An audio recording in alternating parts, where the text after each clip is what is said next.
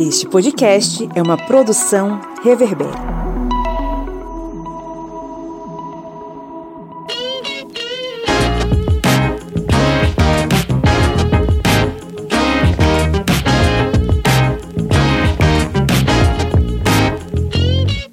Olá, ouvintes! Está entrando no ar mais um episódio do seu podcast sobre as ciências humanas, o podcast do historiante. Esse programete que caminha com você há exatos é, quatro anos pelo Vale da Aflição, que é a vida nesse mundo aqui, permeado por diversas pessoas fascistas em vários cantos, mas graças a Deus estamos aí vencendo pouco a pouco essa batalha. Eu sou Pablo Magalhães e estou aqui mais uma vez rosteando um episódio com vocês na companhia do meu camarada, o homem que montou um soviete na beira do Rio São Francisco, o camarada Kleber Roberto. E aí, pessoal, beleza? Espero que tenham curtido essa passagem aí de ano, mais o início de uma translação do nosso planeta em torno do Sol. Mas Vamos continuando aqui com esse podcast porque a luta contra a ignorância e a falta de conhecimento de muitos aí que acreditam na Terra plana ainda permanece. Também temos aqui hoje ele que, quando não está gravando podcast, está lutando boxe. o senhor Eliezer, oi Eliezer. E aí, pessoal, boa noite aí, ouvintes historiante, para quem não me conhece aí, talvez seja o primeiro episódio que está escutando. Eu sou editor-chefe do Zero Águia, né? Portal aí de notícias, análises e artigos sobre política internacional, direitos humanos, entre outros. É, o Pablo fez a brincadeirinha aí sobre o boxe, porque esse ano eu resolvi sair do sedentarismo, né? E começar a praticar um esporte. E agora eu tô lá fingindo que sou Muhammad Ali, né? Tentando aprender um pouco, um pouco sobre essa arte milenar aí que é o boxe. É, uma boa noite aí para todos os integrantes aqui também. Daqui a pouco é a gente tá vendo letreiros garrafais. Eliezer Fernandes versus Popó, numa disputa é, de boxe nacional. Popó eu não sei, mas que dá vontade de. Pelo menos eu imagino ali quando eu tô socando o saco de pancadas, eu imagino a cara de alguns bolsonaristas. Com certeza eu imagino. É isso aí. Temos também a presença do grande Chico Egídio. Oi, Chico. Opa, olá, olá, boa noite, gente. É um prazer estar aqui novamente, né, com vocês. É sempre bom, inclusive, como foi dito já anteriormente, né, que trazer informações, né, para muita gente, que eu acho que as pessoas às vezes vivem no mundo paralelo, a gente não entende nem como é que, é que funciona algumas questões aí. E eu sou militante faz muito tempo, né, na verdade eu trabalho com cultura, mas desde a volta de Miguel Arraes, ou seja, eu tô mais velhinho que vocês aí, né? Eu acompanho política, que eu morava em Recife na época e teve um segundo mandato de Miguel Arraes quando ele voltou, etc. E tá aí nessa luta. Beleza. É, seja muito bem-vindo mais uma vez. A casa é sua, né? Você tá aqui, é, já tem cadeira cativa já. E lá das Minas Gerais, nós temos ele, um homem que teve uma experiência de quase morte. Seu Felipe Bonsanto. Eu vi a avó pela greta, tá? Era para eu não estar aqui. Bom dia, boa tarde, boa noite. Que bom voltar a falar aos ouvidinhos de vocês. Estava com saudades de vocês. É, mas você tá bem, né? Tô bem, não, tô bem, tô bem. Assim, foi um, foi um, uma situação imprevista. Você é, viu a luz? Eu vi a luz. Eu vi Jesus ali, ó, a trancinha dele, entendeu? Mas falei assim, agora não. Daqui a pouco a gente volta aí, entendeu? Dá Deixa eu, deixa eu, ajudar o pessoal de historiante ali, que o pessoal tá precisando ainda. Não só historiante, como Zero Águia também. Com, com o Olavão. Pois é. Pô, não, não, o Olavão tá embaixo, entendeu? O Olavão tá. Bom, se bem que pode ser, né? A gente nunca sabe, mas assim, eu nunca sabe se eu vou descer ou vou subir, né? O Olavão tá lá embaixo. Mas é. Se eu morro, o... metade do PIB brasileiro vai embora. Entendeu? Tem Zero Águia, tem historiante, tem o CLT, tem tudo aí, entendeu? Você tem, você tem três trabalhos, pô. Você é que nem o pai do Cris. Vai vendo aí. Cuidado. Pois é, estamos aqui mais uma vez reunidos para tentar levantar debates, discussões, reflexões interessantes e levar informação adiante, como o Chico bem salientou, né? E o nosso tema hoje é, é eu acho que não é segredo para ninguém, claro que não é segredo. Isso foi divulgado tanto por câmeras das principais TVs brasileiras quanto pelas câmeras dos próprios indivíduos envolvidos no processo. A gente hoje vive o pós-tentativa de golpe, né? Aquele golpe que não foi no dia 8 de janeiro, é, que foi todo aquele circo montado, orquestrado por diversos setores é, daquilo que nós consideramos como a extrema-direita bolsonarista brasileira é, e que orquestraram e organizaram uma invasão aos prédios dos três poderes em Brasília. A gente já fez uma minipédia, quem acompanha a história já viu no feed um episódio da minipédia falando um pouco sobre arte e destruição em Brasília. A gente tentou uh, fazer uma reflexão histórica uh, e artística do ponto de vista de que Brasília em si ela é uma obra de arte pelo fato de que ela foi construída com a intenção de ser um expoente, vamos dizer assim, do modernismo no século XX. Então a gente fez uma reflexão histórica e artística analisando também o quanto o quão simbólico é a destruição tanto da Brasília enquanto obra de arte quanto das obras de arte presentes no interior dos prédios públicos em Brasília. Hoje a gente vai tentar fazer uma reflexão do ponto de vista político, né? Como é que a democracia pode barrar o fascismo? Essa é uma questão que a gente precisa refletir, precisa analisar, porque depois de alguns anos de governos é, pró-direita e pró-extrema-direita, nós temos um governo progressista de volta no poder. E é o momento em que as instituições democráticas precisam estar fortalecidas. Então, como é que essa democracia vai poder barrar o fascismo, não é? é bom, a gente precisa, a gente vai debater sobre isso hoje, mas antes, Felipe Bonsanto, você tem um recado para os nossos ouvintes, não é? Eu tenho. Deixa eu falar com esse pessoal aqui, como fala Lídia Verônica com os nossos cristalzinhos. É, se você está ouvindo a gente agora, nesse exato momento, no, pelo Spotify, pelo Apple Podcasts ou qualquer outro agregador de áudio que você consiga classificar o nosso podcast, vai lá no Spotify, no Apple Podcasts, dê cinco estrelas pra gente, avalie a gente positivamente é, no seu agregador, ajude a gente compartilhando o conhecimento, compartilhando informação. É, compartilhe com seus amigos, compartilhe esse episódio com outras pessoas nas redes sociais, naquele grupo do WhatsApp da, do, dos seus parentes bolsonaristas. Então, assim, divulga a gente, ajuda a compartilhar conhecimento, a informação de boa qualidade. E claro, né, se você quer ajudar além disso tudo, além de compartilhar, além de dar cinco estrelas, seja um apoiador do Historiante. Tem dois jeitos de você fazer isso: no apoia.se barra historiante ou no aplicativo da Aurelo. Tanto lá quanto cá, é só você fazer a contribuição de a partir de R$ reais mensais. E aí você tem acesso aos nossos podcasts secretos, a, a entrevistas coleti a entrevistas exclusivas e ao nosso sorteio mensal de livros das editoras parceiras. A gente recebeu um baque aí com a derrubada do nosso Instagram, foi uma, uma ação orquestrada por indivíduos que eu não vou falar aqui o nome, senão vai acontecer de novo mas estamos aí na luta de novo e a gente conta com vocês que nos ouvem, que nos acompanham e que nos aturam há tanto tempo. Bora para o nosso giro de notícias, né, Cleber Roberto?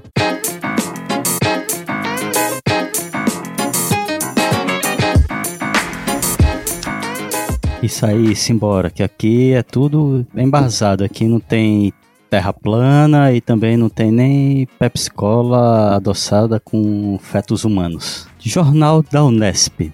A democracia não pode acobertar terrorismo ou perecerá. O episódio de barbárie que ocorreu nesta tarde de domingo na Praça dos Três Poderes, com a invasão e a depredação dos prédios do Congresso Nacional, do Palácio do Supremo Tribunal Federal e do Palácio do Planalto, sob o olhar leniente das mesmas forças de segurança pública que deveriam impedir que se desenrolassem tais cenas ultrajantes, deve fazer soar um colossal sinal de alerta e despertar não apenas as autoridades do âmbito federal, mas todos os brasileiros que prezam a jovem democracia que conseguimos, não sem muitas dificuldades, pôr de pé e manter viva desde a redemocratização. Folha de São Paulo, Ciência para combater o fascismo. Não há dúvida de que o movimento autoritário, miliciano, militar, mafioso e de traços fascistas do Brasil atual não é passageiro nem pequeno, veio para ficar e não está de brincadeira. O que poderia ser apenas uma guerra de narrativas é, antes de tudo, uma guerra total, que se trava de forma intestina no Brasil, nos bastidores e nas ruas, sem descanso e sem recuo, de forma híbrida e combinada. Esquerda Online. Notas sobre o ensaio golpista de 8 de janeiro. Não se trata de qualquer golpismo, em primeiro lugar. Não se pode perder de vista que estamos diante da luta contra o fascismo do nosso tempo. Não haverá trégua enquanto o fascismo não for derrotado e esmagado pela força do movimento de massas.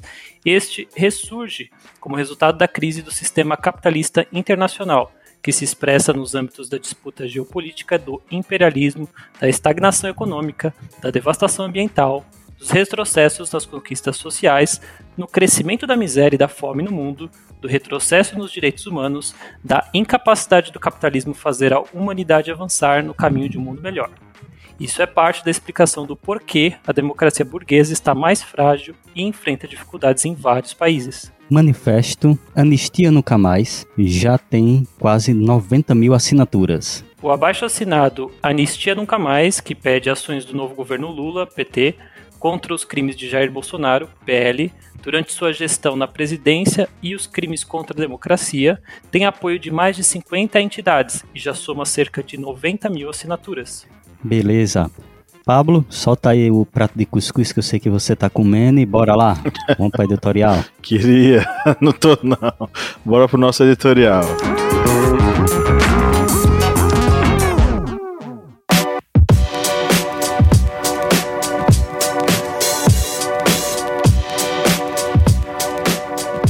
No ano de 1979, após um longo período de um governo ditatorial que empreendeu uma pesada repressão sobre os dissidentes do regime, uma anistia foi cogitada e, de fato, concretizada por meio da Lei nº 6.683, em 28 de agosto. Essa lei, longe de ser um exemplo de uma reabertura democrática do sistema ditatorial, menos ainda de um gesto empático dos militares para com as pessoas massacradas pelo aparelho repressivo, serviu para salvar a pele dos próprios algozes da República, ao mesmo tempo em que concedia anistia aos exilados e perseguidos por pegarem armas ou mesmo manifestarem publicamente discordância do regime, a lei perdoava militares com as mãos lavadas de sangue da população. Crimes de tortura, sequestro, desaparições forçadas e assassinatos são alguns exemplos do que esses militares anistiados fizeram até então. Esse perdão coletivo pode ser visto como um dos motivos pelos quais o Brasil, enquanto nação e pátria, escolheu não resolver seu passado autoritário, não passá-lo a limpo. Ao longo de décadas, o ovo da serpente foi calmamente aquecido. A redemocratização diminuiu o ímpeto milico, mas o golpismo continuou em voga. Em janeiro de 2023, a invasão e depredação dos prédios dos três poderes sintetizou em si todos os anos anteriores de aparelhamento estatal por parte dos militares, novamente ávidos pelo poder.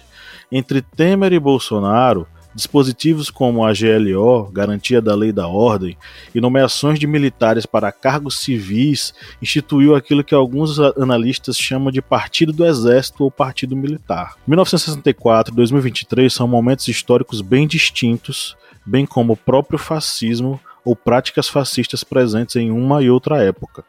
O golpe que não foi, em janeiro desse ano, não teve tanques nas ruas, mas parte da sociedade brasileira mobilizada pela desinformação veiculada nas redes. Não foram tropas militares que tomaram o Congresso, mas indivíduos vestidos com bandeiras do Brasil, preparados para uma batalha graças à rede de comunicação dos aplicativos de mensagem. Contudo, no centro dos eventos pairava o espectro bem real do golpismo milico-miliciano da extrema-direita, financiado por empresários e apoiado por subcelebridades da direita youtuber. Mas o golpe que não foi não é o problema de fato. Há algo muito maior e que nós já debatemos aqui no podcast, no episódio 149, intitulado O Crescimento do Neonazismo no Brasil a um longo processo de fascistização de setores da sociedade brasileira. Dos nove traços da personalidade autoritária vinculados à concepção fascista da vida, desenvolvidos pelo Theodor Adorno em 1950, temos a escala F de potencial fascista, cinco elementos: o cinismo, a preocupação com o comportamento sexual, a agressividade autoritária, o poder e a rudeza e a submissão à autoridade. Em uma análise pessoal, eu vejo todas essas características em parte da população brasileira que apoiou e praticou os atos terroristas. E aí eu deixo a pergunta com vocês, meus amigos, para a gente começar a girar o debate. De que maneira a democracia pode barrar a consolidação disso, desse fascismo em nossa sociedade?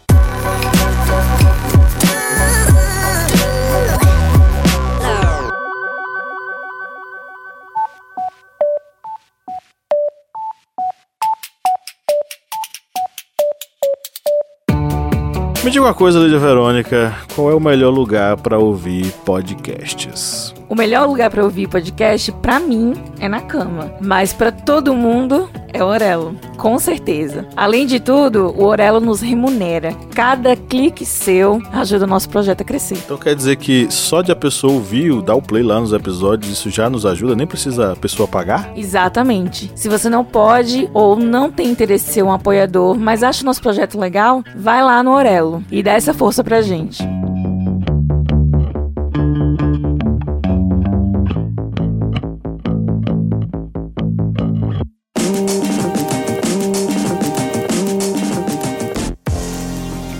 Na verdade não deve ser muito fácil combater esse, principalmente nesse momento, né, que várias pessoas que já tinham esse fascismo no coração é, sentiram mais à vontade com o presidente eleito, né, o Jair Bolsonaro.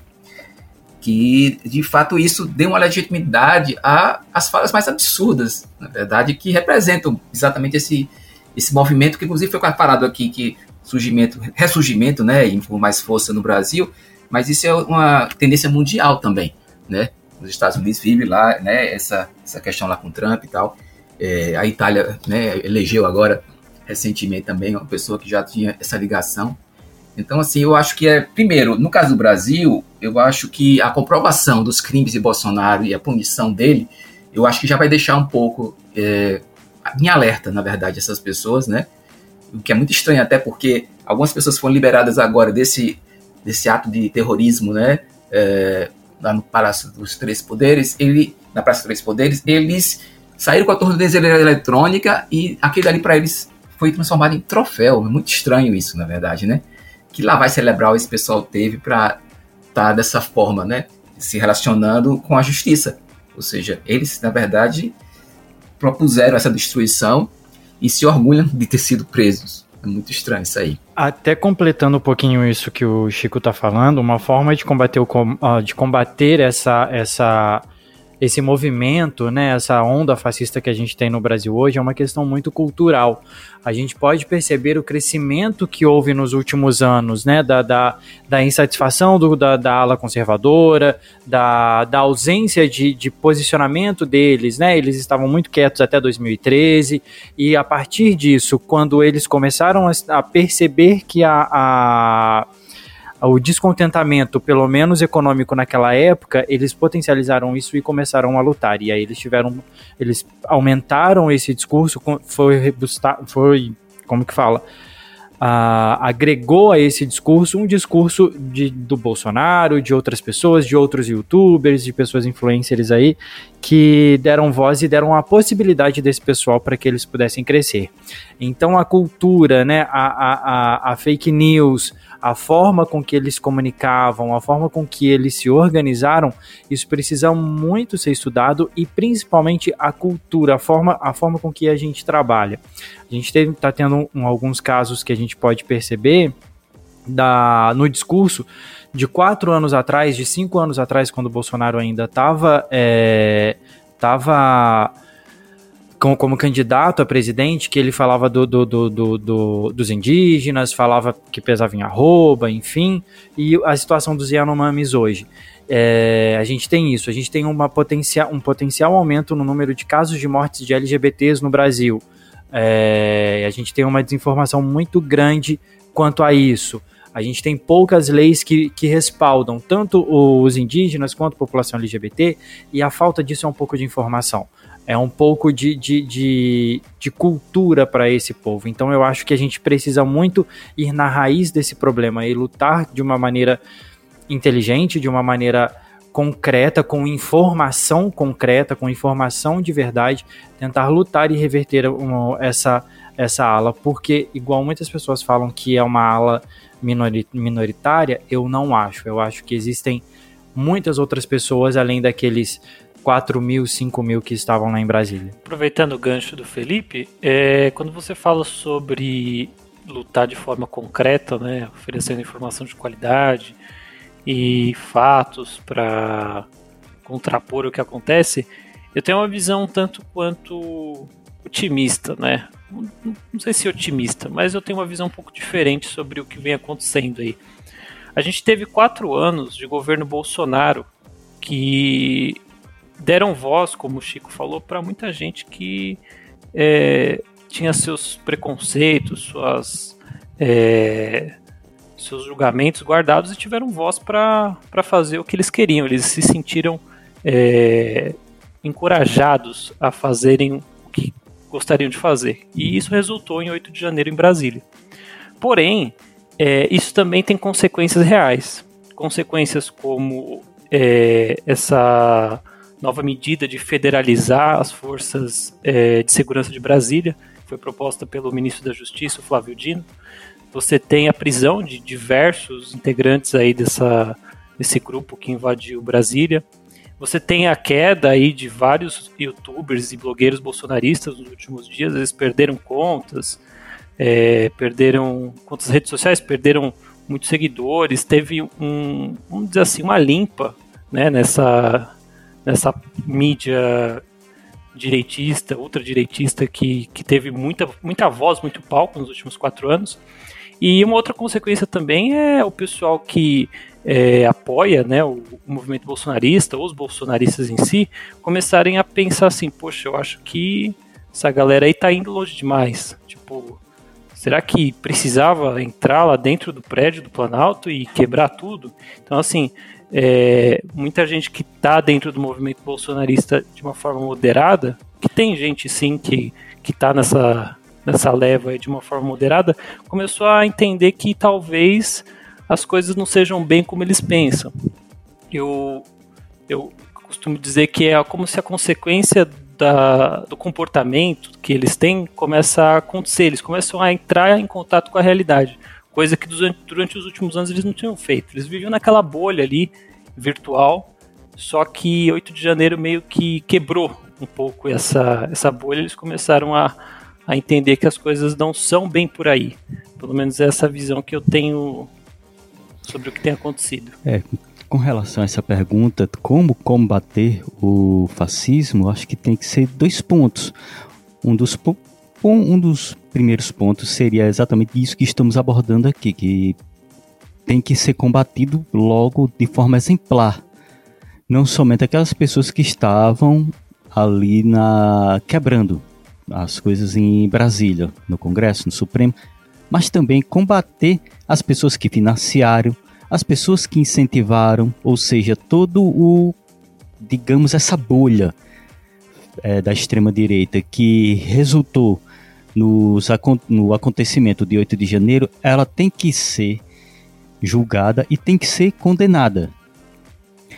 Isso daí acaba se tornando um exemplo para os outros.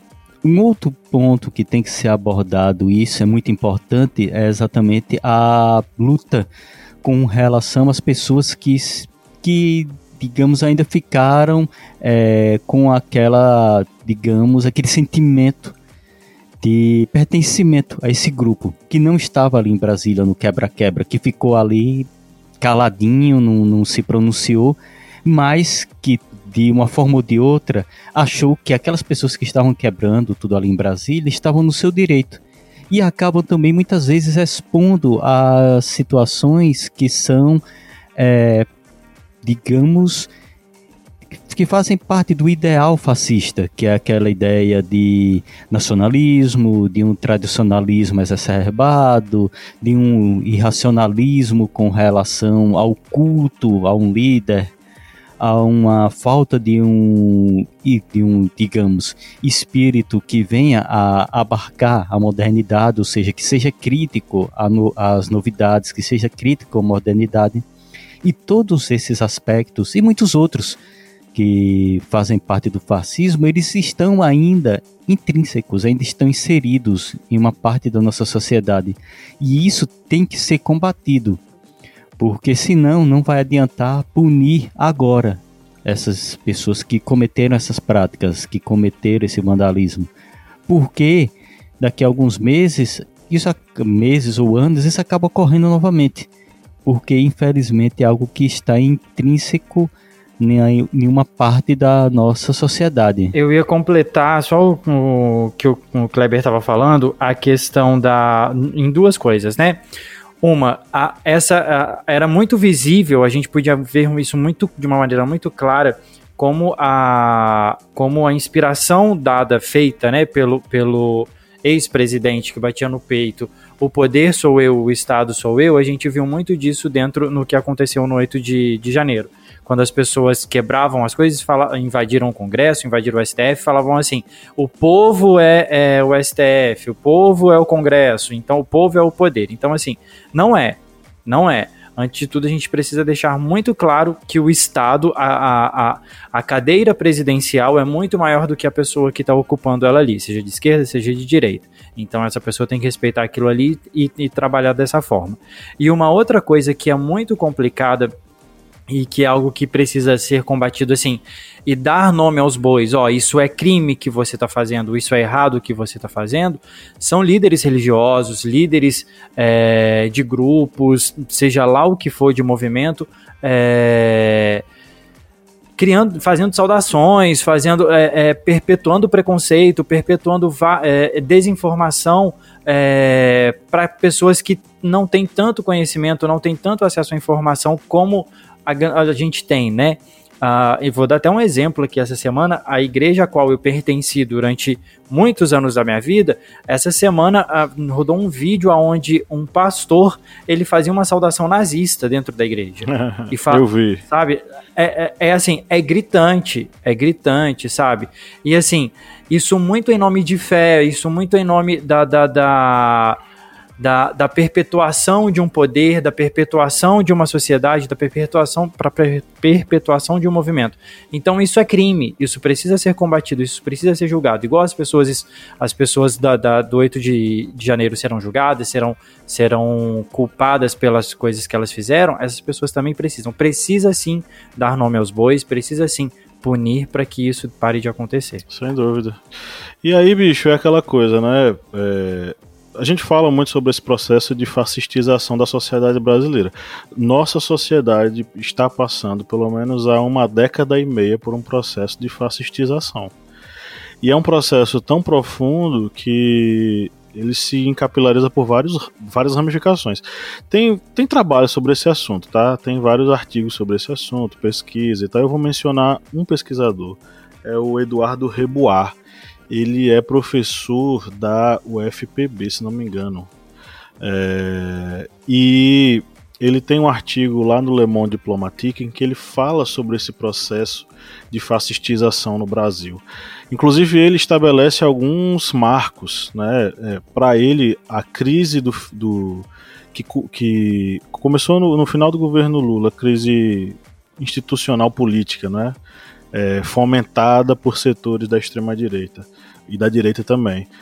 É, começa ali no final do governo Lula, explode no governo Dilma e tem o processo das jornadas de junho de 2013. Eu sei que muitas pessoas é, que, gostam de dissociar, ou na verdade preferem dissociar as jornadas de junho do que acontece em manifestações de rua posteriores. E está certo, tem que dissociar mesmo. A questão é que a jornada de junho elas foram utilizadas como uma desculpa ou como uma motivação para que esses outros grupos fossem às ruas, deturpando, obviamente, o que aconteceu nas jornadas de junho. É, o Chico participou da jornada de junho em Petrolina, se manifestou, foi às ruas. Na verdade, eu fui cobrir, né? É, fazer uhum. a cobertura fotográfica e tal. É, que aqui chamou Vale Acordou, né? Uhum. Como é que você sentia aquele, aquela, aquela população naquele, naquele momento? Como é que você sentia aquele movimento? Olha, parecia, na verdade, a maioria ali que, assim, principalmente que eram muito jovens, na verdade, né, a maioria, era que, assim, se tinha orgulho de estar nas ruas. Na verdade, não se sabia por quê. É, a maioria, na verdade, não sabia por que estava ali, né? Era, até porque, assim, falava assim, ah, é pela diferença da passagem é, de ônibus, né, inicialmente. E depois, sim, como assim? Né? Então não era, na verdade, Depois, assim, só teve outra questão aqui na região, é que a gente tinha um movimento anterior, que era o exército tomou a Ilha do Fogo, e aí a gente foi lutar para que o exército liberasse e saísse da Ilha do Fogo, e aí juntou esses dois movimentos. Na verdade, o movimento já existia, né, que é uh, Amigos da Ilha, e quando teve aquele, inclusive parou a madrugada toda a ponte aí, né, presidente Dutra, a gente juntou os dois movimentos e aí nesse momento houve essa conexão. Mas fora isso, eu acho que no geral eh, não tinha muito uh, motivo, assim, não se falava de fato o que era, por que, que estava-se na rua. Né? Então, assim, as pessoas muito jovens, de 13, 14 anos, diziam assim: Eita, primeira vez que eu estou participando de um movimento assim tal. Assim, mas por quê? Não, sei lá, estou participando. Uhum. Era essa impressão é, que dava. É, e eu pergunto também porque eu eu tava, morava em Feira de Santana nessa época, estava fazendo mestrado, e eu entrei no grupo de Facebook criado chamado O Vale Acordou. E aí, por que, que eu pergunto também? Porque ao longo dos anos eu assisti aquele grupo se transformar em um grupo fascista. Exato. Em um grupo fascistoide, com muitas postagens fascistoides. Uh, e que talvez isso possa se, se, ser observado como uma tradução do que aconteceu de certo modo no Brasil. Claro que é uma amostra pequena, mas uh, os movimentos de rua do, das jornadas de junho em diante, eles se tornaram cada vez mais pró é, discurso lavajatista, pró-direita e antidemocracia e antipolítica, né? E isso vai ser, vamos dizer assim, o esteio para a construção desse movimento fascista contemporâneo. Mas, além disso, a gente vai ter outras, outros exemplos de, desse processo de fascistização. É, tem um conceito que é, o professor usa no artigo, né, o, o Rebois usa no artigo, que é a datenização, que é o processo pelo qual aqueles programas policiais televisivos que começaram a passar toda tarde na TV, eles começaram a alimentar um discurso violento de destruição. Isso associado, por exemplo, a uma interpretação bem enviesada do filme Tropa de Elite. É, são dois exemplos de como a mídia, ela, de certo modo, colaborou com essa. reforçou esse discurso violento, que é a base do, do fascismo, né? E aí, é, falando sobre TV, alguém aí lembra do CQC e em como o CQC transformou o Bolsonaro em um obscuro deputado uh, a um, um, um mito né? Porque vai começar ali. Uh, tinha uma, um quadro que era no, no, CQC, que era você dar os óculos do CQC, aqueles óculos escuros, para alguém que fez uma coisa bem maravilhosa, incrível e tal. O cara mitou. Bolsonaro passou a ser um dos caras mais chamados por eles para participar desse tipo de coisa, sabe? Então, é uma construção. E aí, fora a Jovem Pan, que vai criar um quadro chamado Mitadas do Bolsonaro, que vai meio que também projetá-lo a nível nacional. São, são alguns exemplos de como essa o dia 8 de janeiro de 2023, ele não começou ontem, ele não começou ano passado e nem começou no primeiro mandato de Bolsonaro. Ele começou muitos anos antes com toda uma construção de um discurso fascista, uh, fascistoide, semi-nazista, uh, sendo disseminado para a população. E é nesse aspecto que eu faço essa pergunta: como é que a gente vai combater isso? Porque são muitas variantes da construção desse discurso é, violento e que pega também essa tradição nossa, essa nossa cultura de não resolver o passado. Nós anistiamos os torturadores da ditadura, pô. Nós simplesmente demos a carta de perdão para esses caras em 1979. A ditadura, os militares resolveram o problema deles, anistiando tanto os, as pessoas que foram às ruas lutar por democracia, quanto esses caras que torturaram, estupraram, mataram, dizimaram uh, todos os, todas as pessoas que eram contrárias ao regime ditatorial no Brasil. Isso, essa ferida até hoje sangra. E aí é, é com muita alegria que a gente vê a, o anúncio do ministro dos Direitos Humanos da Cidadania, o Silvio Almeida, que ele recompôs a comissão de anistia que tinha praticamente perdido qualquer poder durante o governo Bolsonaro, é, restabelecendo todos os trabalhos. E o que é mais bacana disso tudo, as pessoas que compõem o corpo técnico do, dessa, dessa comissão de anistia são todas pessoas que, de certo modo, foram prejudicadas pela ditadura no Brasil. Saem os militares, entram as pessoas perseguidas. É, e aí surge essa questão, né? E aí, o que é que a gente vai fazer com esses novos terroristas é, 2023, os fascistas 2.0, os fascistas do século 21? Será que a gente vai dar anistia para esses caras que fizeram o que fizeram? Será que a gente vai dar anistia para os caras que estão que praticamente mataram os Yanomami? para essas pessoas que simplesmente fizeram com que todas as minorias sofressem nesses últimos anos, eu acho que existe um peso nisso tudo. Mas como é que vocês veem essa coisa? É, se essa anistia a essas pessoas forem dada, se eles não cumprirem com seu com, com, com uma pena que lhes puna pelos crimes praticados, como é que isso vai repercutir na própria organização política e social do Brasil? Interessante você ter falado da anistia, que a anistia que aconteceu naquela época e a anistia que foi, vamos dizer assim, revitalizada né, nessa, nessa última década, por causa que isso foi debatido novamente pela STF, teve conivência do STF. Né? Então o judiciário, ele, tanto na época quando foi votada a anistia pela primeira vez, né, quando depois, quando ela foi debatida novamente, foi votado para que a anistia continuasse, né, que a anistia fosse estabelecida e que ela continuasse, fazendo com que esses militares não fossem responsabilizados pelos atos causados aí pela,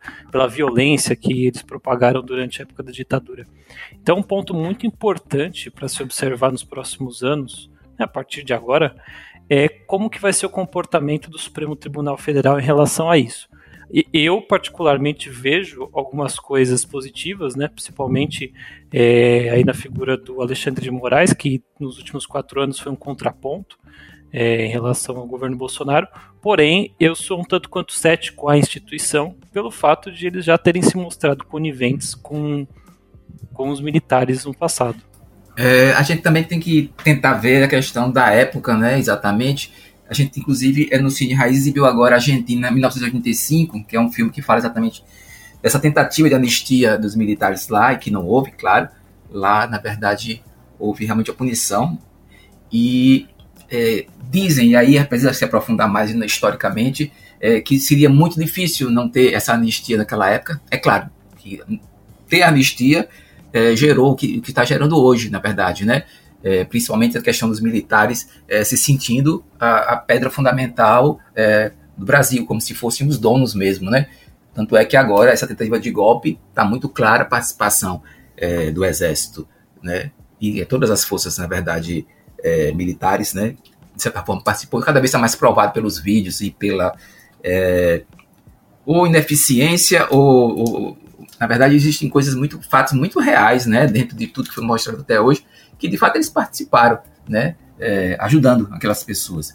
Né? Inclusive, até isso precisa ter outro estudo também, que é, muitas pessoas que estavam ali, a maioria, claro, eram patriotários, né, que eram são é massa de manobra e tal para é, esses, esses fascistas mor, né, mas existiam lá dentro também profissionais, né, provavelmente de segurança, porque tinha muitos que estavam com máscara antigás e tal, então, provavelmente, é, muitos colegas e policiais militares estavam ali dentro, é, pessoal do exército também, e provavelmente esses foram liberados no momento ali da prisão e tal. Com certeza, muitos não, não, não foram pegos, né? Até que já sabiam, de fato, quando é que ia haver invasão e tal.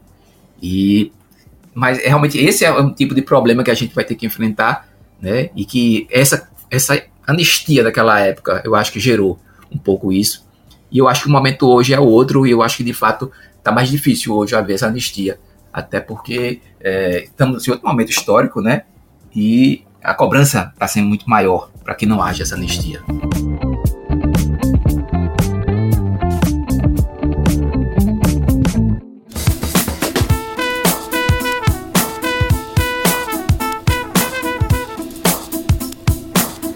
Quem curte e acompanha o historiante pode nos ajudar a manter o projeto, não é mesmo, seu Kleber? Isso mesmo.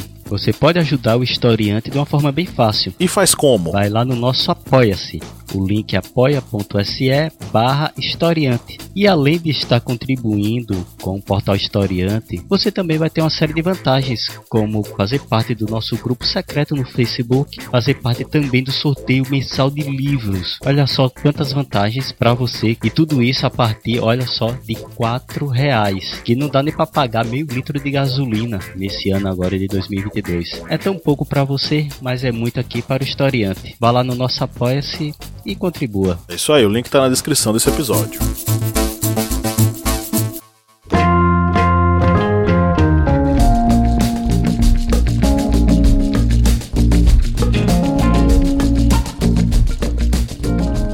Eu concordo também com o que Chico acabou de falar, que realmente, atualmente, a anistia, ela não, não tem, digamos, uma, um, uma situação social para ocorrer essa anistia. E ela não pode acontecer exatamente pelos que ocorreu na, na anistia da ditadura, que vai dar essa brecha para esses movimentos de extrema direita continuarem e continuarem com força, continuarem a ameaçar a democracia. Isso a gente vê o reflexo até numa fala que eu, eu esqueci qual foi o militar, não sei se não vou citar aqui de, de qual área, mas foi dessa um militar que falou que Lula é, com as atitudes que estava tendo, ele estava, como era, ele estava destruindo a ponte que existe entre ele e as Forças Armadas.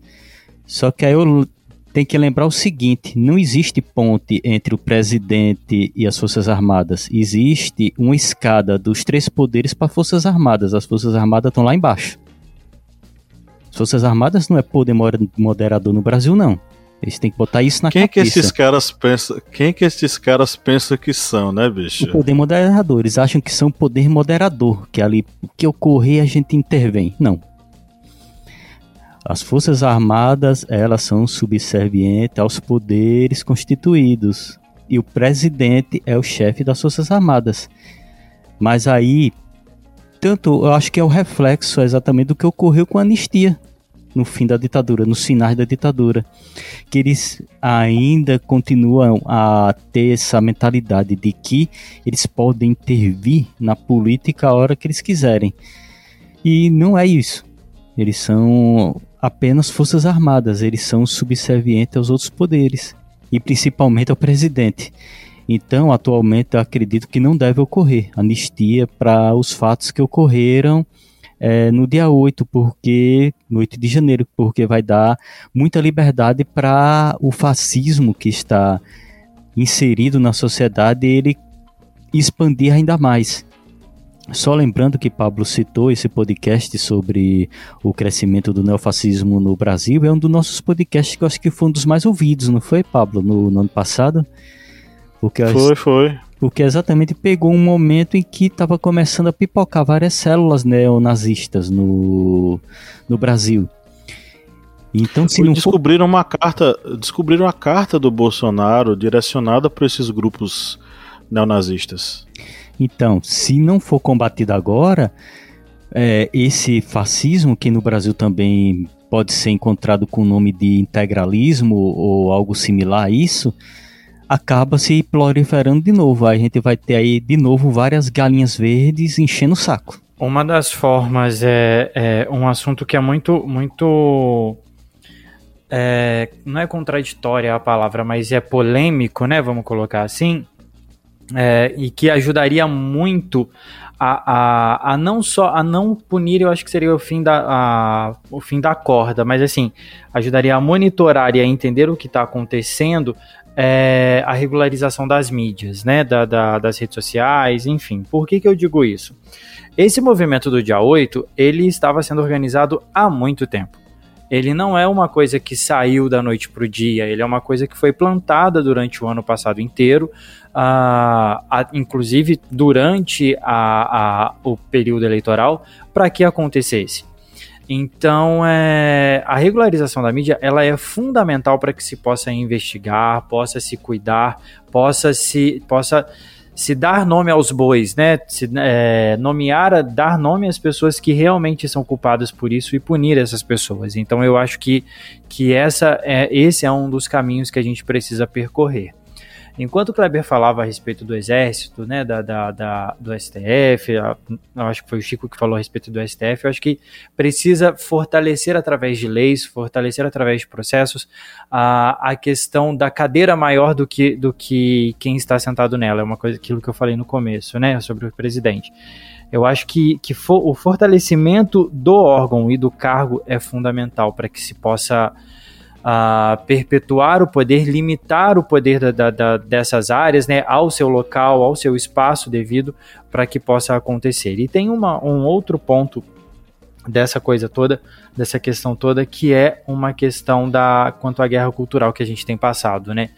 Que, se, que fomenta, né? Que, que aliás, que é fomentada, que é alimentada é, com esses discursos que vem dessas redes sociais, que vem do discurso do tio do WhatsApp, que vem da, da, da da, da mamadeira de piroca e por aí vai, é, dando poder e alimentando a, alimentando a população que, que é adepta a esses, a esses preconceitos, a esses movimentos. E uma coisa que eu acho muito interessante é que uma das estratégias de mobilização que os caras usaram durante esse tempo inteiro foi estava ali baseada, ancorada na, no uso da, do aplicativo de mensageria. Né? No início era o, era o WhatsApp, depois foi o Telegram e ainda continua sendo.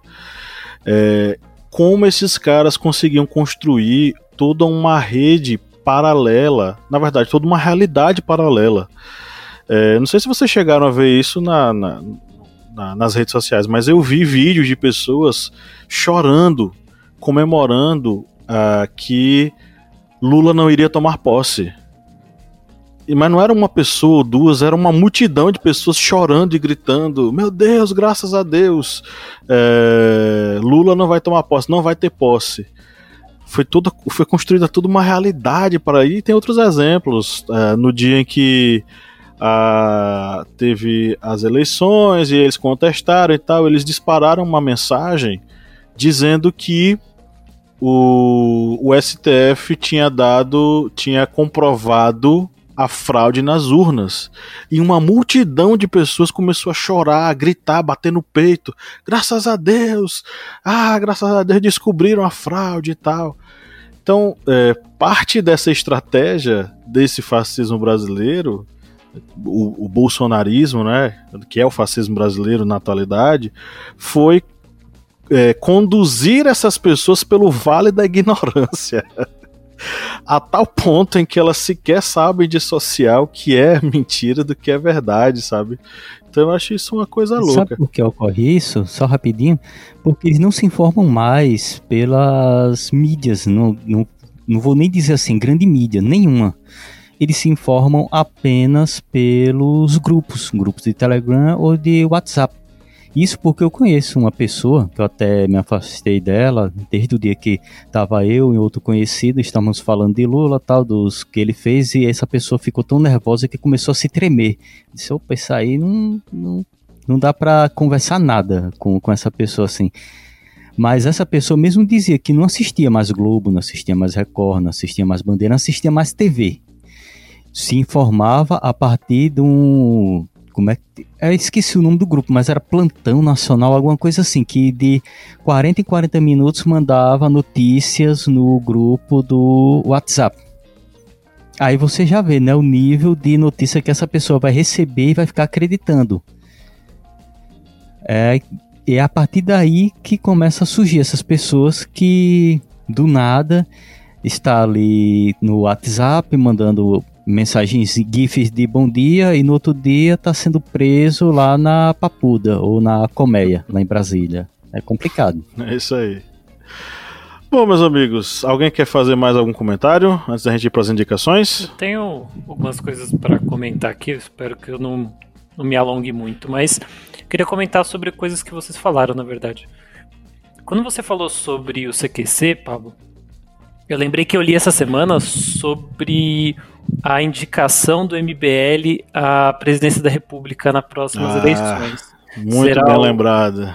Que absurdo isso, né? excelentíssimo apresentador de talk show Danilo Gentili, que era parte do citado programa CQC.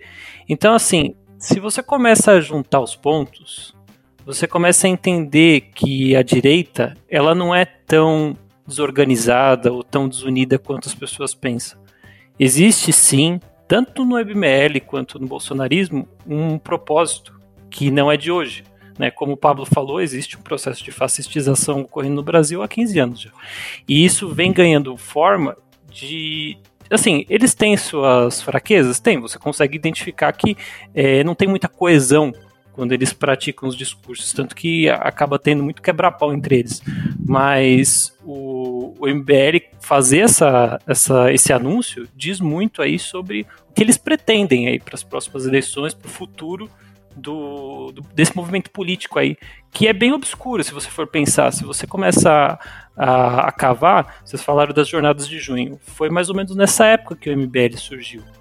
Ele começou a ter um pouco mais de, vamos dizer assim, é, de voz né, a partir de, das jornadas de junho. Não sei se vocês lembram que começou a aparecer página no Facebook, vocês falaram dessa página do, do Recife. Vale acordou. Então, Não, de, de Petrolina, Pernambuco. Ah, de Petrolina? Então, é, o MBL surgiu muito aqui no meu estado, aqui em São Paulo. Ele teve muito, muita voz quando teve a, a, as jornadas de junho, quando teve os movimentos sobre a, a passagem aqui em São Paulo. E aí o MBL usou aquele o povo acordou, aqueles termos, né? Para começar Sim. a angariar seguidores. E só, só, um, só um adendo, rapidinho. O MBL se aproveitou da sigla do primeiro movimento que fez a, a o que levou o pessoal para a rua para lutar contra o aumento da passagem, que foi o MPL, o Movimento Passe Livre. Aí Sim. o MBL se aproveitou, criou uma sigla muito parecida e se colocou como herdeiro desse movimento. É, existem artigos aí, é, estudos que mostram que existe financiamento de think tanks americanos, né, de direita, é, em cima desses movimentos brasileiros que surgiram, tanto o MBL quanto outros. Mas o MBL eu acho que é o que teve mais sucesso, por assim dizer. Então, você vê que não, não é nada jogado ao léu, assim. Tem coisas que têm acontecido para formar aí um, um, um governo de, de, direita, que assim, o bolsonarismo ele foi uma, uma, vamos dizer assim, uma consequência um tanto quanto atrapalhada desse movimento. Porque o bolsonarismo, ele, por mais que ele tenha causado muito dano, ele não conseguiu consolidar. Porém, se algum candidato do MBL consiga chegar ao poder, você pode ter certeza que isso não vai ser que nem o bolsonarismo, vai ser muito mais coeso e provavelmente vai ser muito mais perigoso do que o próprio bolsonarismo. É, falando também sobre o fascismo, eu vejo que o fascismo é uma válvula de escape para quando a, a gente tem crises, né, principalmente crises econômicas ou sociais no, no país. Isso aconteceu em, em 1939, isso aconteceu é, aqui no Brasil, quando teve a, a ditadura militar. E, e, e, você tem essa resposta do, do, do capitalismo para as crises no, na, no surgimento dessa extrema-direita. Você tem o fascismo começando a aparecer como se fosse uma, uma resposta. Por quê? Porque é simples, né? É uma forma de. Ah, o inimigo é aquele ali, a gente tem que acabar com aquele inimigo para resolver todos os problemas. E como o Felipe Bonsanto já falou diversas vezes daqui no podcast, como vocês falam, é, a minoria é sempre o inimigo dessas pessoas. Tudo que é diferente vira o inimigo. E aí o fascismo, o fascismo se aproveita disso e cria a guerra cultural. Cria uma solução fácil para para o problema que está acontecendo, seja fome, seja falta de emprego, seja é, miséria, seja situação de, de violência nas ruas, tudo isso eles criam uma, uma solução fácil, que seria você recuperar o Brasil, né? Que essa é a frase que os bolsonaristas falam. A gente vai recuperar o Brasil é. do povo. Que o mal seriam os esquerdistas. Assim como é, os judeus foram. Costumes, né? Isso, assim como os judeus foram o problema dos uh, nazistas, assim como os comunistas foram o problema dos fascistas. É, sempre tem um, um, grupo menor a ser destruído, porque se destruí-lo, aí as coisas melhoram. Né? Exatamente. E o fio condutor de muitos desses movimentos é a religião. Então a gente estava falando sobre as igrejas neopentecostais, por muito tempo foi a igreja católica. Tanto que se você for pensar, uhum. antes, depois da Segunda Guerra Mundial, acho que foi o Papa Pio que excomungou os nazistas, os, os nazistas não, perdão, os comunistas. Os comunistas. Excomungou os comunistas por quê? Porque estava ali a favor aí do conservadorismo. Então, se você for ver, por que, que ele não excomungou os nazistas? Então, existia uma vamos dizer assim, uma conivência do, da religião com, com o fascismo. E aí você vê isso surgir no Brasil com os movimentos neo, neopentecostais, com as igrejas né, apoiando o Bolsonaro. Você vê que muita gente teve contato com o bolsonarismo na igreja. É, ele falou do, da, da, da, família dele, do, do, da igreja que ele, que ele frequentava, e esse vídeo do, do pastor fazendo o símbolo, o, o, o gesto de Hitler, é um negócio assim absurdo, porque você vê que ele tá rindo e não fez só o gesto, ele disse nem. É, ele falou Hitler em toda a sua honra em e glória. Sua honra e glória. Ele falou isso. e fala rindo, ele não fala, ele não fala, né, de deboche, alguma coisa assim. Ele fala rindo e faz a saudação. É, isso cria o que a gente chama de comportamento de seita. O, o, bolsonarismo, ele é hoje uma seita. Quando a gente vê essas pessoas chorando, acreditando em fake news, e vendo que a, a situação lá, lá que aconteceu em Brasília como vitória, isso é comportamento de seita. Eles estão vivendo na realidade paralela da seita deles, a seita bolsonarista.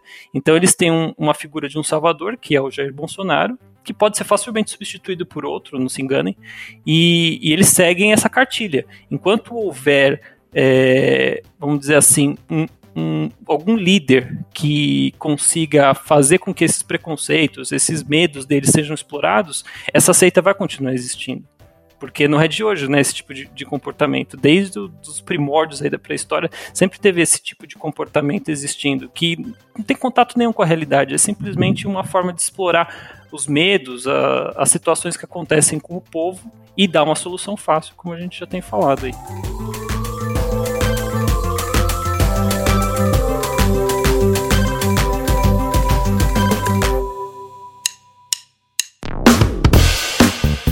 Você que é nosso ouvinte, nosso ouvinte que acompanha esse podcast a cada semana e adora ouvir os nossos papos, que tal a gente fortalecer os nossos laços de amizade? É simples demais e nem precisa pausar o episódio, né, Felipe? Exatamente, Paulo. Ah, se você está ouvindo a gente agora, seja no Spotify ou seja na Apple Podcast, para a gente ficar mais íntimo, para a gente falar cada vez mais ao seu ouvidinho, você faz o seguinte agora.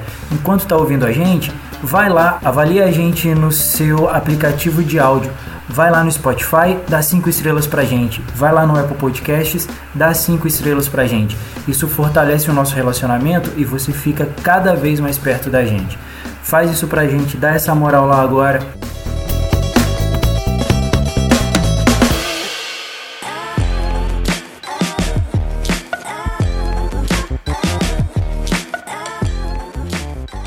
Bom, meus amigos, isto posto, vamos para as nossas indicações. Né?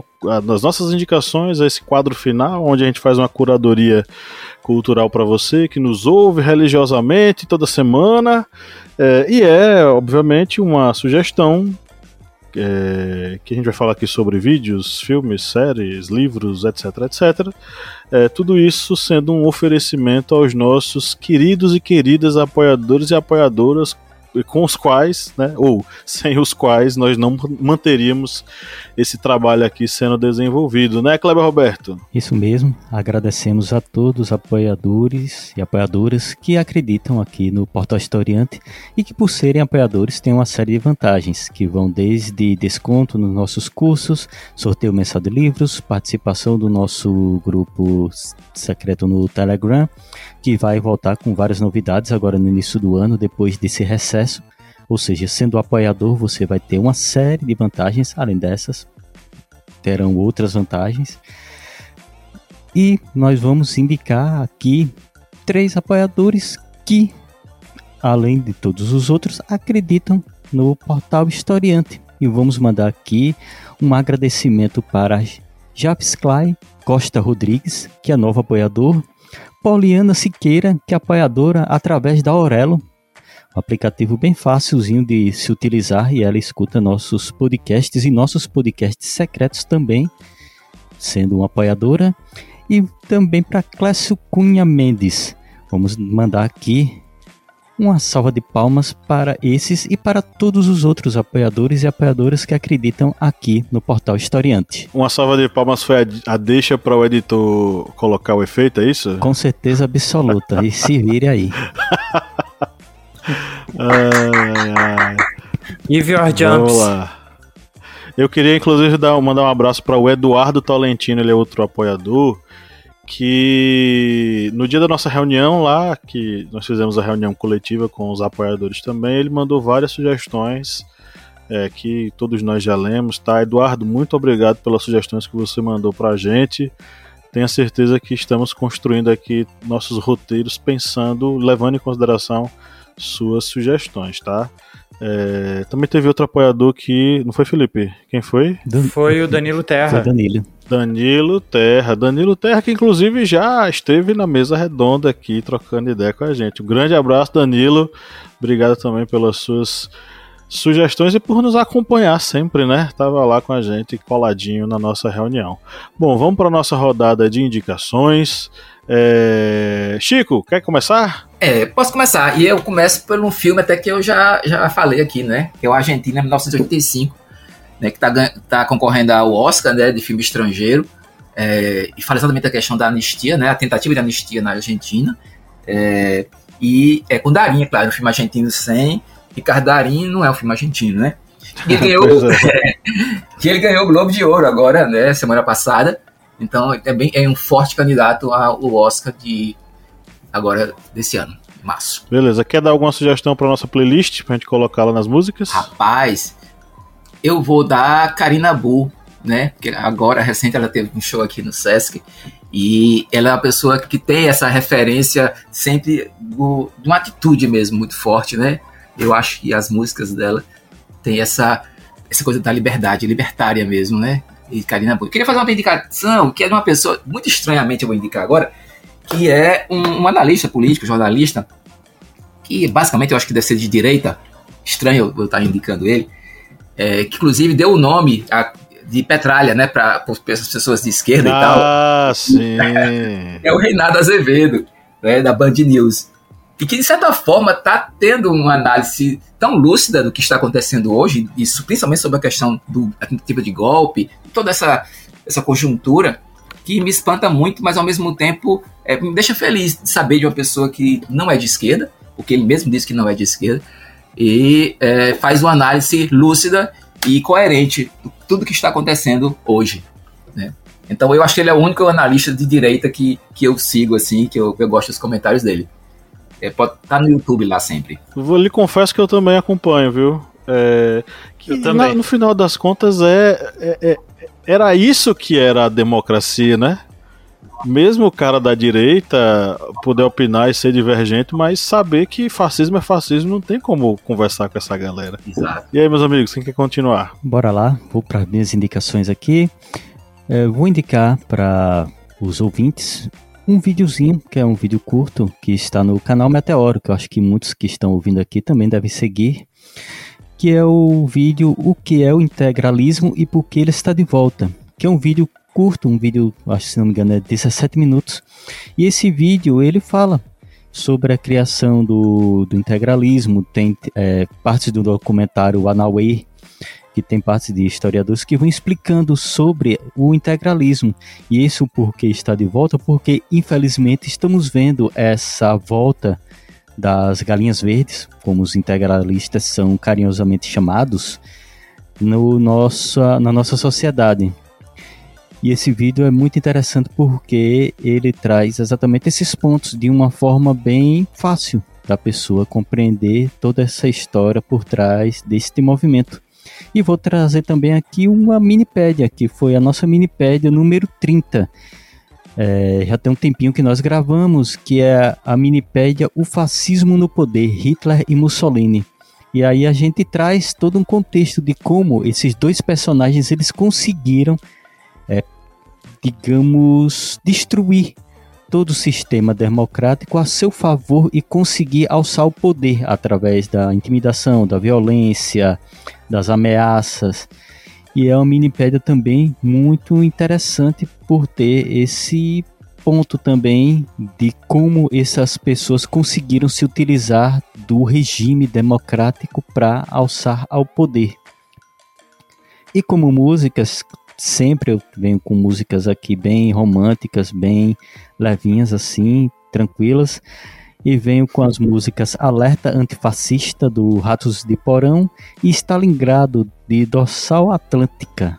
Então aí minhas músicas bem suavezinhas para você curtir no seu final de semana. Bom, é, vou falar aqui das minhas indicações. Só queria comentar o que o Chico tinha falado sobre o Reinaldo que uma das coisas que eu mais dei risada no começo do ano foi o Reinaldo espumando de raiva falando sobre os bolsonaristas. Ele, num vídeo, falando que ele não consegue entender a burrice dos bolsonaristas. Esse foi um dos vídeos mais engraçados que eu vi no começo do ano. Não sei se foi agora em dezembro ou se foi no começo desse ano. Mas ele tava muito bravo. Eu acho que eu nunca vi um jornalista tão bravo na minha vida. Mas vamos lá. É, sobre as indicações de, de leitura. É, eu vou fazer o que a gente chama de alto jabá, né? vou, vou indicar o meu artigo. Eu acho que já foi indicado, pelo que o Pablo falou, o artigo que eu escrevi sobre o 8 de janeiro e os bolsonaristas. Mas quem tiver interesse, é, eu fiz um, um, um, escrevi um artigo aí falando sobre o que aconteceu, algumas consequências. E hum, aproveitando, eu também vou indicar um, um episódio do podcast da Rádio Novelo que eu usei como referência na, a escrever esse artigo, e ele tem algumas, alguns recortes bastante interessantes, tanto sobre esse comportamento de seita que eu falei, tanto como e também fala sobre é, algumas das coisas que aconteceram quando eles começaram a investigar, né, esse, esse pessoal aí do, do movimento bolsonarista. Eu achei um episódio muito interessante e, é, e eu comecei a escutar esse, esse podcast por indicação do Felipe Bonsanto, ele que, que falou sobre o, sobre o episódio. Aí sobre. Aí música eu vou. Eu vou indicar duas músicas aqui que não tem nada a ver com. com, com política, com direitos humanos, com, com nada disso, mas eu tava escutando essa semana e gostei, e eu, como o Pablo faz isso direto, então vou fazer a mesma coisa. Não, mas é isso aí, bicho. Jogue tudo. São músicas muito boas de se ouvir. Ultimamente eu tenho escutado muito o estilo synthwave, né, que é aquele estilo baseado em músicas dos anos 80, bem legal assim para relaxar, para para focar. Eles, esse estilo aí é bem interessante porque é como se fosse os anos 80 nunca morreram, né? É uma, um movimento bem legal. Vou, vou, indicar a música After Dark do Mr. Kit, que é desse estilo aí, Synthwave, e uma música do MGMT, que é Little Dark Age. São duas músicas muito gostosas de ouvir. Eu já coloquei lá o link do Spotify pro nosso amigo Pablo aí colocar aí na, na playlist. E é isso. Bom, eu vou fazer as minhas indicações aqui então, já para antes do, do chefe, do Big Boss. É, eu vou indicar. eu vou indicar um filme é, que eu assisti na terça-feira à noite. Eu agora sou editor também do Zero Águia. Então, assim, estamos tá, aí acumulando funções, vários, vários jobs. E eu li o artigo, achei bem interessante e fui procurar o filme para assistir, que chama O Segredo dos Seus Olhos, que conta um pouco sobre um crime dentro da. Aliás, um crime na, na, na época da ditadura argentina e conta sobre o, o, golpe militar, conta sobre situações de acobertamento de pessoas, de espiões, de, de romance ali dentro e fala um pouco sobre como esse movimento aconteceu e como aconteceu a parte da anistia dele anos depois, né, dali partido de 99 para frente. É bem interessante, ele contextualiza muita coisa do que aconteceu na Argentina e eu acho que serve um pouco de referência aí casa até um pouco com a Argentina 1978 que o, que o Chico indicou aqui.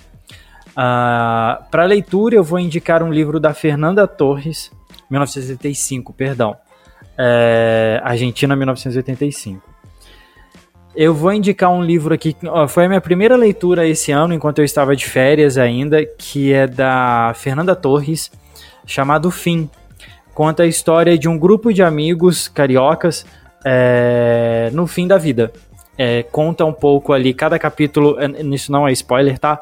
Cada capítulo, primeiro capítulo conta da história de cada um, são cinco personagens, primeiro, primeira parte contando de cada um, conta como eles morreram e depois conta os desdobramentos, aliás, como a morte aconteceu uh, e os desdobramentos das famílias durante aquele período de luto. É bem interessante, é engraçado, tem um humor ácido muito legal que só a Fernanda Torres tem. Então é, é uma indicação leve, é uma indicação gostosa e faz também a gente refletir um pouquinho sobre o processo do fim da vida. A gente fala, a gente almeja muito, a gente pensa muito, ah, morte lá na frente, morte lá na frente, mas faz a gente pensar como é o processo de envelhecer e como é o processo da morte aí.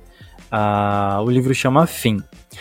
De música, eu vou indicar uma do Los Hermanos, que eu tenho ouvido muito nos últimos dias, que é ah, além Los do Hermanos que- de novo, velho. Toda Pra vez variar, é isso, tem, cara. que come- tem que começar o ano com banda boa, né? Então, com a melhor de todas, que é Los Hermanos. Então, é, eu vou indicar Além do que se vê, que reflete muito a respeito um pouco sobre o futuro, sobre as coisas que a gente, que a gente planeja, mas que a gente não consegue ver além do horizonte, não consegue ver além das coisas, ah, do, do que a nossa visão limitada ela permite. E eu vou indicar também um- uma música de um álbum de- em homenagem a Cássia Eller. É, foi gravado um projeto com as músicas dela em reggae. E uma delas que assim me chamou muito a atenção e que eu gostei demais é uma música chamada Coronel Antônio Bento, que tem cantando o filho da Cássia, que é o Chico Chico. É é uma parceria dele, do Chico Chico, com o Jorge do Peixe e Fernando Nunes. E eu já indiquei o Chico Chico várias outras vezes aqui, é um dos cantores que eu mais gosto também da Rapaz, Chico atualidade. Chico parece que é um. é o- é- ele é literalmente um pedaço da Cássia Eller, né? Mas o bicho Sim. parece que a Cássia Eller é encarnado quando canta, bicho. É incrível. Sim, nossa, assim, ó. Tem uma entrevista dele pra Sara Oliveira na, na- na- no podcast dela sobre música, que você ouvindo a voz do Chico Chico é a voz da Cássia Eller. Em algumas músicas Pois você é. ouve a voz da Cássia Eller, você não ouve o Chico Chico. E fisicamente, né? Eles são muito parecidos. Então, é. fica aí a indicação da música Coronel Antônio Bento, que tem o Chico Chico, Jorge do Peixe Fernando Nunes, e além do que se vê, dos melhores do mundo, Los Hermanos. Beleza, eu vou emendar logo na playlist. É, eu, eu vou sugerir. Primeiro a minha música de cara de 60 anos, tá? Eu sou um cara que eu tenho um espírito de 60 anos, eu gosto de James Taylor demais. E Fire and Rain é um- uma música que me toca bastante, fora várias outras do James Taylor que eu gosto bastante. E duas músicas é, que são lançamentos de alguns artistas que eu gosto bastante. Aqui em casa, da Mariana Aidar, Feijuca e Roberta Sá. E uma música de uma cantora que eu descobri essa semana, Am- Amanda Magalhães. O nome da música é O Amor Te Dá. É um- uma, uma musiquinha bem gostosa de se ouvir e de se dançar também, né? Fora várias outras músicas dela que são fantásticas e eu sugiro que vocês conheçam a obra dessa cantora Amanda Magalhães. É, e aí eu vou sugerir um documentário e uma série. O documentário é o extremistas.br da Globoplay, saiu agora, tá quente, ainda tem imagens dos- das invasões que aconteceram em Brasília e é um percurso sobre como esses extremistas eles foram construídos e como essa ideologia ela foi montada em seus diversos aspectos. E a série é da Star Plus Only Murders in the Building. Isso aqui é para você se divertir. É uma série tipo Agatha Christie para você descobrir quem é o assassino da história. É, só que com muito humor. É com Steve Martin e com Martin Sheen e com a, a- aquela cantora que era da Disney, atriz da Disney, meu Deus do céu, Selena Gomes. É comédia, é romance, é suspense e é muito gostoso de ver, tá? Então assistam Only Murders in the Building. Primeira, segunda temporada, elenco estrelado. Inclusive na terceira temporada vai ter Meryl Streep fazendo uma série. Eu nunca vi Meryl Streep fazendo série, tá? Primeira vez. Então assistam, vale muito a pena. Bom, chegamos ao final do nosso episódio. Chico, Eliezer, brigadão por estarem aqui mais uma vez, viu? Eu Imagina. agradeço. Obrigado pelo convite. Também agradeço a oportunidade. É, meus amigos, Kleber, Felipe, estamos aí, né, de novo na lida. Pois é, levar Estamos o de volta. desse povo aí. Evitar que esse povo fique acreditando, como disse, em terra plana, que é, os pombos são os pombos são de plásticos e tem câmeras da NASA que ficam filmando o que a gente faz. Meu Deus do céu. Enfim, e você que nos ouviu até agora, receba nosso abraço afetuoso e saiba que é para você que a gente faz podcast aqui toda semana. Estamos de volta para essa temporada 2023. Apertem os cintos e seja o que Deus quiser. É... E no 3 vamos dar nosso tradicional tchau coletivo. Um, dois, três. Tchau! Tchau, pessoal.